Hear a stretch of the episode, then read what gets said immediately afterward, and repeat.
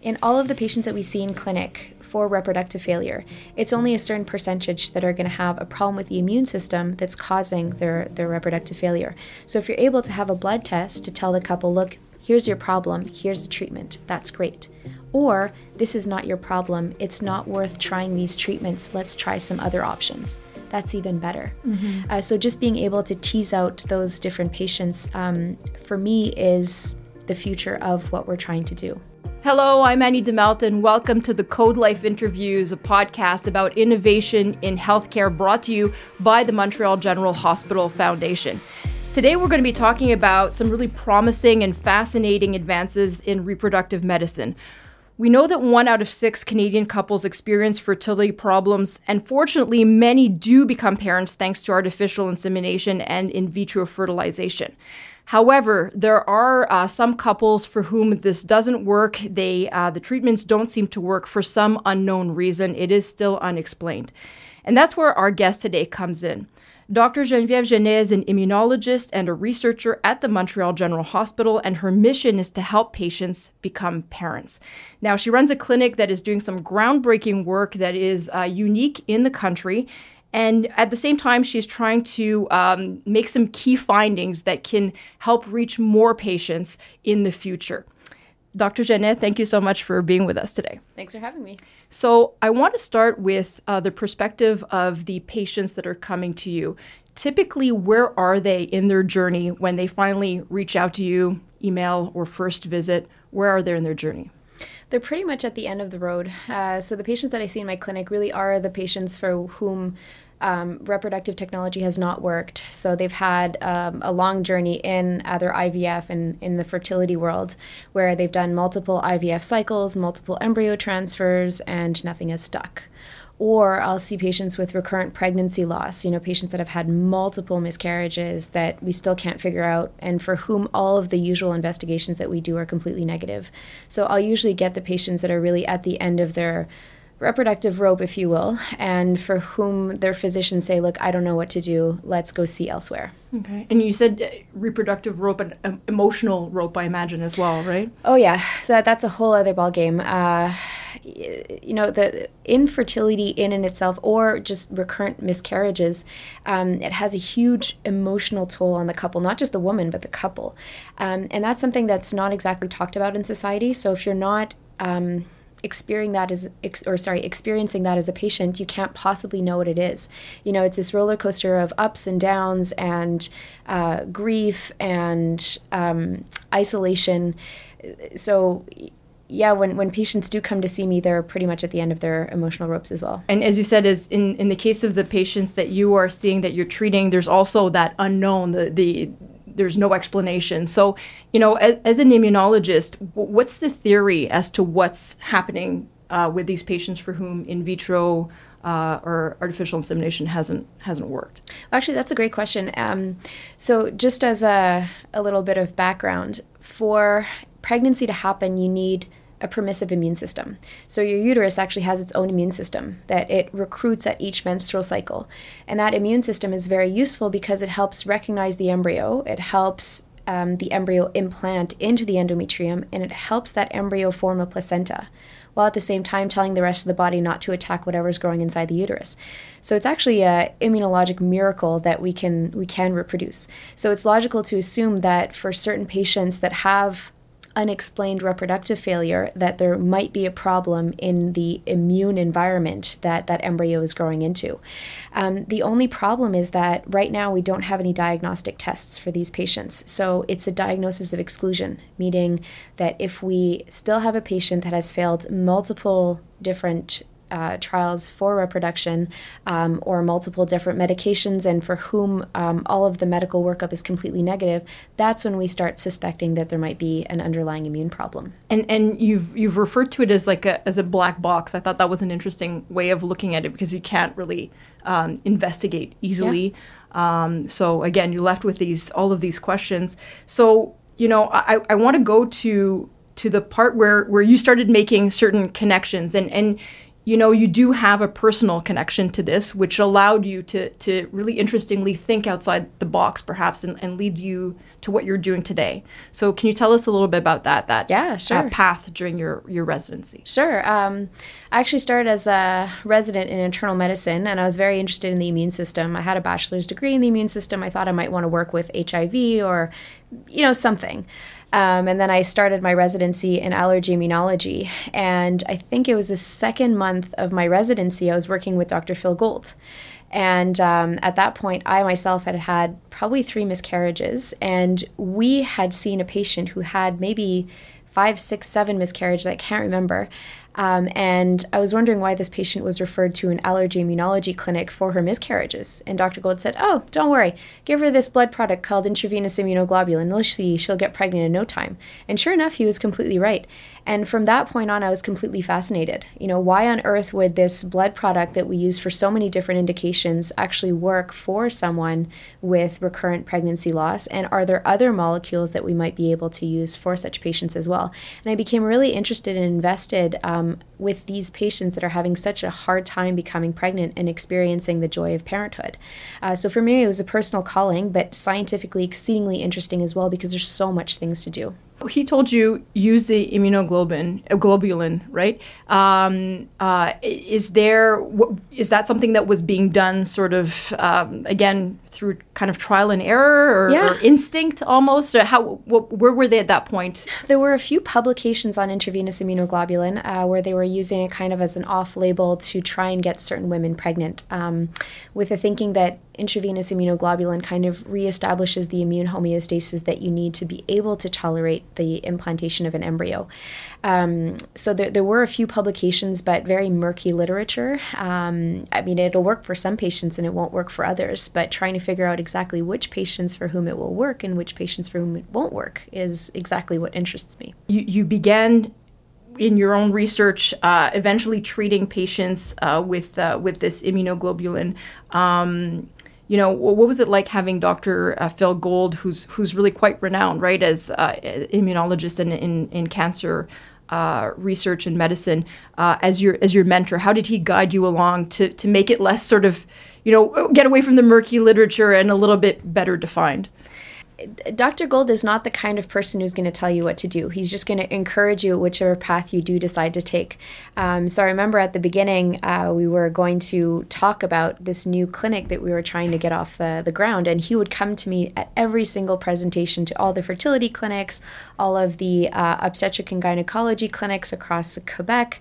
Um, and he was just letting me talk about this clinic, talk about reproductive immunology. He was helping me publish, he was helping me get the patients, he was helping me get support from the Montreal General Hospital Foundation. So he set up everything so that I would be okay and that I could flourish in that type of, of environment. So he got me started on the clinic. Uh, he also got me a lot of support to be able to do my PhD. So I'm doing my PhD right now so I can become an independent clinician scientist. Um, and this is exactly what I want to research why certain patients reject their pregnancies. Um, so Dr. Gold really was able to mentor me through all of that without kind of um, overshadowing anything. He was just encouraging whichever tangent I took and kind of bringing me back if I was going too much one way that mm-hmm. wouldn't necessarily be good. So at, at the clinic. Um, that you are, are leading now. Um, how did you start treating patients, and, and what was the, the success rate? Because I, I, believe there was a really great initial success yeah. rate, and it, which continues to be um, not only promising, it, it's the results now, right? People, patients and couples are becoming parents. So yeah, yeah. Wh- exactly. How did you? How did that evolve? Well, so what we did at the beginning is we really took the worst case scenarios. So the patients with multiple miscarriages, the patients with multiple recurrent implantation failures. So that's failure to implant an embryo after an IVS, IVF process. And we decided to treat those patients with intravenous immunoglobulin. And then what we did was a retrospective review of our cohort every single year to see are we doing better than what would be naturally expected from these patients given the amount of reproductive failures that they've had in the past. And what we were seeing with intravenous immunoglobulin, with the first usage of it, we were having 60% live births. And that's a trend that continued over about a period of five, six years until the pandemic hit. Right. And then the pandemic hit. And the problem is that intravenous immunoglobulin is a blood product. And with the paucity of blood donors during that time, we weren't able to offer intravenous immunoglobulin off label. Uh, the government was concentrating their resources, and rightly so, on patients that absolutely required it for survival. So there was this two year period where we couldn't treat our patients with that molecule. At which point, uh, we started looking elsewhere. So we started looking into the literature, we started looking at other research that was being done elsewhere, and we were able to find different molecules. So, for example, uh, hydroxychloroquine, prednisone. Um, different protocols that were used in different clinics to try to improve these patients' outcomes, mm-hmm. which we did. So we have an at least, uh, and this is as of yesterday, looking back into our, our two year data, we have at least a 50% ongoing pregnancy rate with hmm. those molecules. And are these people that you wouldn't necessarily treat with immunoglobulin, or is it is it just another sort of tool in your arsenal? How do you how do well you now it's another tool in our arsenal. So we've actually lobbied the government for the last year to get intravenous immunoglobulin back for very select women, and we were able to get that um, just one of the criteria to be able to access intravenous immunoglobulin now is to have failed one of the therapies that we've been using for the last two years in clinic, um, because then that really means that you've tried absolutely everything. You really don't have any other options. Mm-hmm. Um, and that's when we try intravenous immunoglobulin. Okay. For everybody else, these other molecules might be an option? Is that- yeah, absolutely. Well, uh, you also have to keep in mind that um, say for example you're taking recurrent pregnancy loss um, the natural history of recurrent pregnancy loss, even after three pregnancy losses, your chances of a live birth at the next pregnancy are upwards of 70%, which okay. is pretty good. So okay. even if we do nothing and we do watchful waiting or we give a little bit of progesterone, maybe some baby aspirin, most of the time you will have a live birth. So the patients that we're really looking at are those who are in trouble, you know, five, six, seven miscarriages. Those patients are the ones that we have to specifically select for maybe thinking outside the box the, the diagnostic test. You know, we, we were talking about this um, in a pre-interview, but it, it, so basically right now you have the problem, which is the the fertility problem. You have a bunch of different potential solutions that seem to be working quite well. And it's making that connection, right? It's the test. It's who needs what, personalizing the, the care. Um, so, so how do you go about figuring that out, trying to create a, a diagnostic test right now? So th- that's a great, great question because clinically it's a lot of guesswork. Uh, we'll have a specific patient that'll have a specific medical history, um, and you kind of guess that the right molecule is for her depending on her history. But that's that's not good medicine. Um, the ideal is really having a diagnostic test and being able to put the patient in a box, saying, okay, this is your problem, here's the best molecule for you. So, as you say, personalization of medical treatment. So, what we're doing right now in clinic is several things. So, first off, every single patient that walks into a clinic is part of a registry which means that we document each treatment, um, each outcome, and we document any side effects of the treatment. So that's the first step in trying to figure out which treatment is the best for which patient. And then we're also looking into developing biomarkers, so blood tests, for example.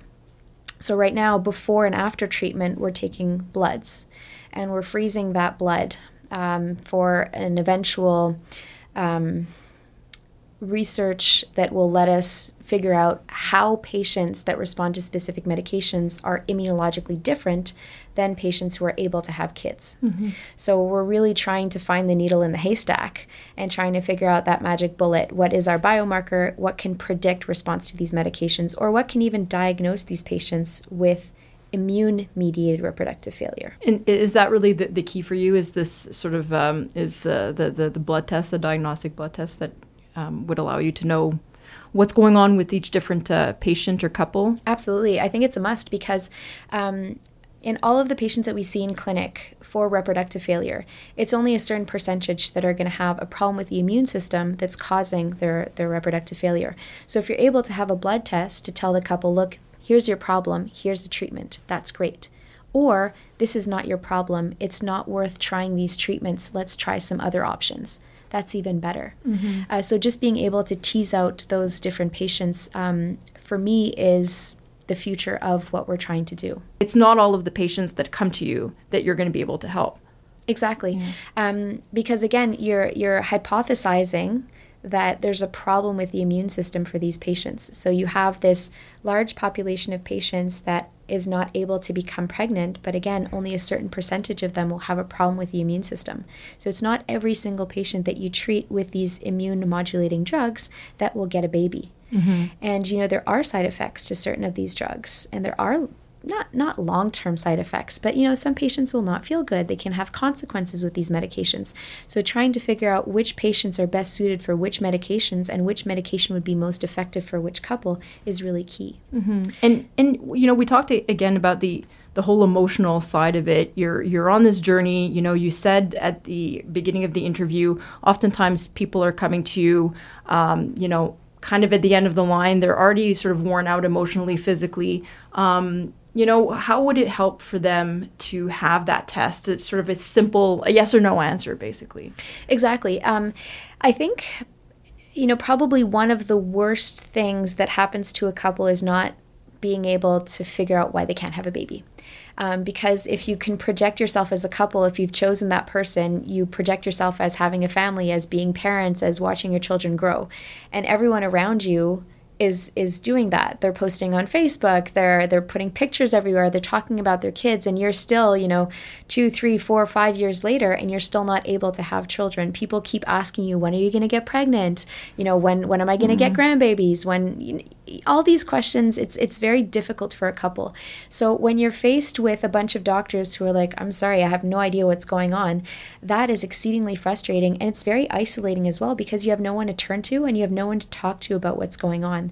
Um, so if at least you're able to give an explanation to these couples, even if you're not giving them a baby, if you're not allowing them to have a baby, just telling them, here's a medical diagnosis. It's going to be impossible for you to have children with this X diagnosis. Try finding other ways. Or, you know, this is your problem. We can help you with this problem. Mm-hmm. That can be tremendously helpful in the meantime, you have your clinic. Uh, people are coming to you from all over the country, right? Because it's such a unique, um, it, what you're offering is so unique. And I guess for now, while you try to to make that connection and, and to personalize uh, a test, um, you're still sort of forging ahead and, and helping people get pregnant, right?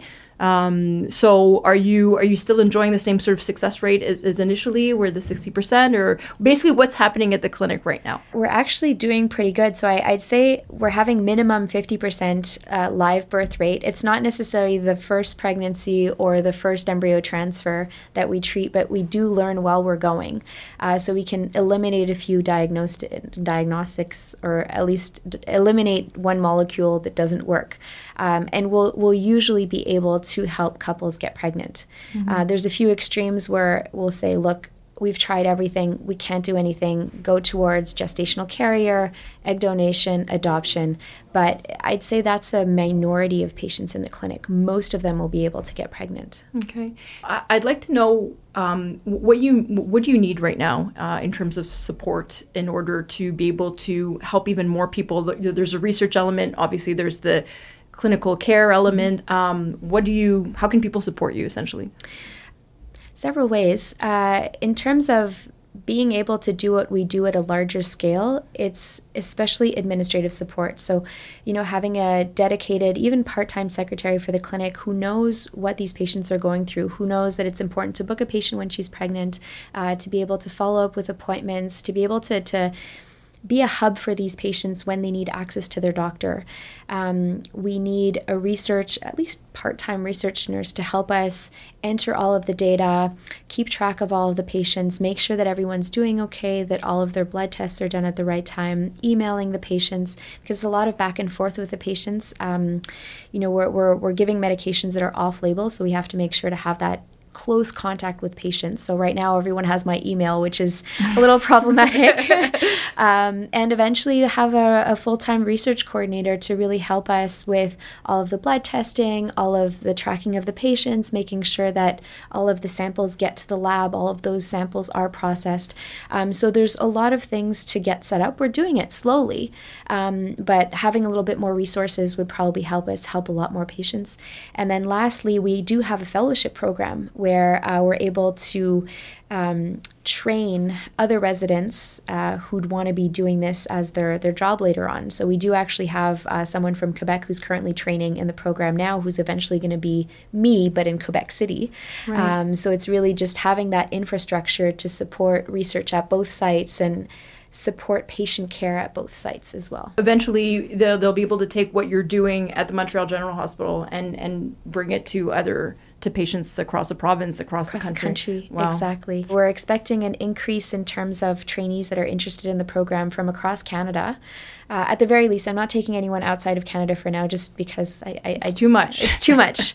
so uh, we are expecting a steady increase of people from across Canada coming to train in, in our center at the Montreal General Hospital in this novel clinic and bring that knowledge elsewhere to be able to form this collaborative network around the country where we're really forging guidelines and, and uh, standards of practice with these patient populations. So your face is lighting up as you as you say this, right? It, yeah, clearly, you're very enthusiastic about this element of this. Uh, you know, and, and, and I saw when we were zooming a couple of days ago, there's uh, pictures of, of patients or, and their, their babies um, on, on your wall. How, again, you know, you, you were emotionally invested at the beginning. Does it continue to be like that today? Do you have sort of relationships with these with these couples, with these patients that, you know, are feel really personal and that keep you going, that motivate you essentially? Well, absolutely. I mean, you're the couple is kind of inviting you into their personal life, and it's it's probably the most personal that you're ever going to get with a patient. Uh, it's making babies, mm-hmm. um, and just even if you spend you know half an hour with the patient uh, explaining what the immune system does or explaining how we can treat or how we can investigate just that time invested in that relationship is is very meaningful. So you get really attached to these patients and these patients get really attached to you. So you know i'll, I'll get christmas cards every year from from patients who show just you know the, the pictures of their their kids.